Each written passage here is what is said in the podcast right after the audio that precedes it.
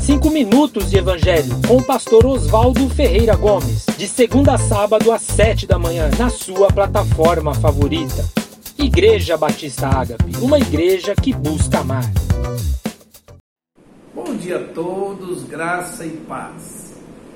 Estamos terminando o capítulo 11 de Atos e hoje eu quero meditar com você do verso 27 ao verso 30 no tema A bênção da solidariedade. Verso 27 diz: Naqueles dias desceram profetas de Jerusalém para Antioquia. E verso 28 diz que, levantando-se um deles, por nome Ágabo, dava entender pelo Espírito que haveria uma grande fome em todo o mundo, e isso aconteceu no tempo de Cláudio César, o imperador romano. Ou seja, irmãos, Ágabo, como profeta, emitiu um alerta predizendo uma grande fome nos dias de, de Cláudio. E é interessante observar que seu prognóstico não foi feito com base no conhecimento humano, uma avaliação de contexto ou com dados objetivos, não. Ele não era um agrônomo, ele era um profeta. Por isso o texto afirma que ele dava a entender pelo Espírito, ou seja, uma parcela do conhecimento de Deus chegou ao Espírito de Ágapo pelo Espírito Santo sobre um fato do futuro. Isso é um dom, é o dom da profecia. E o verso 29 diz que os discípulos determinaram então mandar cada um conforme o que pudesse, ou seja, cada um deu de acordo com o que tinha, mandar socorro aos irmãos que habitavam na Judéia, em razão dessa profecia de que haveria muita fome, grande fome né, nessa região. Verso 30 diz: O que eles com efeito fizeram, enviando-o aos anciãos aos presbíteros da igreja, por mão de Barnabé e Saulo. Vejam que coisa linda, irmãos. Os cristãos da igreja nascente de Antioquia foram alvos da solidariedade, do apoio espiritual dos irmãos da igreja de Jerusalém, ou seja, dos cristãos da Judéia.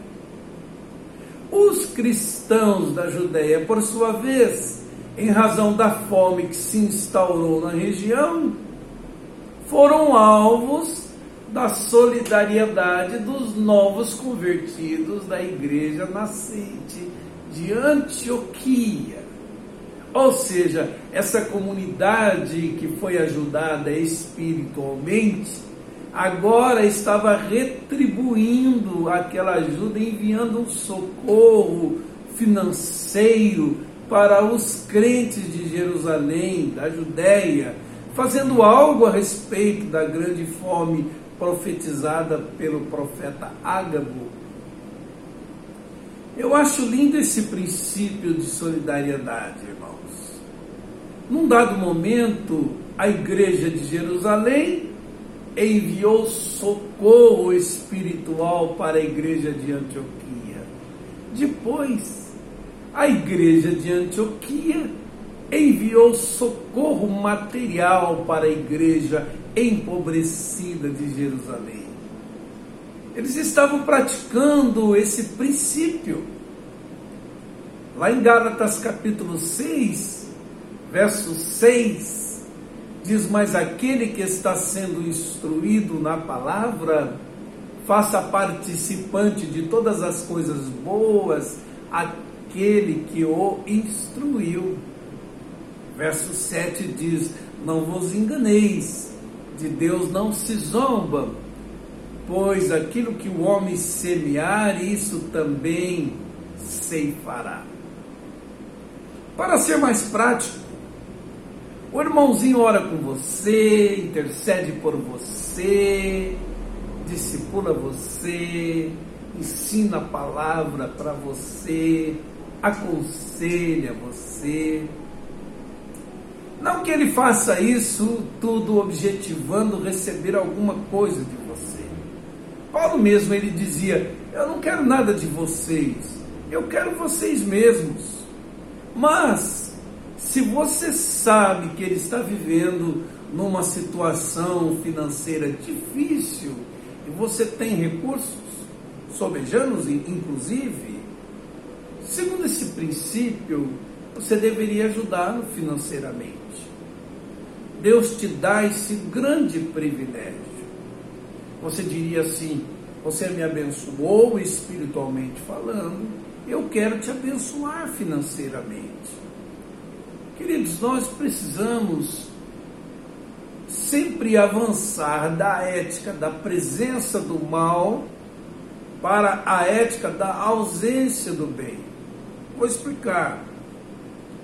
Quantas vezes consideramos somente o pecado de comissão, ou seja, do mal que se comete, sem levarmos em conta o pecado da omissão, ou seja, o bem que se omite. Veja o que diz a palavra de Deus em 1 João, capítulo 3, verso 17. Quem, pois, tiver bens do mundo, ou seja, recursos, e vendo seu irmão necessitando, lhe fechar o seu coração, João pergunta: como permanece nele o amor de Deus? Então, quando o amor de Deus está em mim e eu tenho recursos e vejo o irmão passando necessidade, eu abro o coração. Tiago também, capítulo 4, verso 17, diz: Aquele, pois, que sabe fazer o bem e não faz, comete pecado. Olha que coisa, irmãos. Por isso que eu disse, temos que avançar do pecado de comissão para o pecado de omissão e começar a confessar esse tipo de pecado. Senhor, me perdoa pela falta de sensibilidade. Senhor, me perdoa por, por estar tão preso à avareza. É assim, irmãos. Amém? Vamos orar então. Senhor Deus, que a solidariedade, graça em nosso meio a começar em cada um de nós. Seja na generosidade em repartir os recursos espirituais que tens nos dado com aquele que necessita, seja na generosidade em repartir os recursos materiais com os irmãos necessitados. Que a exemplo desses cristãos de Jerusalém e de Antioquia, sejamos todos solidários aos necessitados, em nome de Jesus. Que Deus abençoe seu dia e seu restante de semana, em nome de Jesus.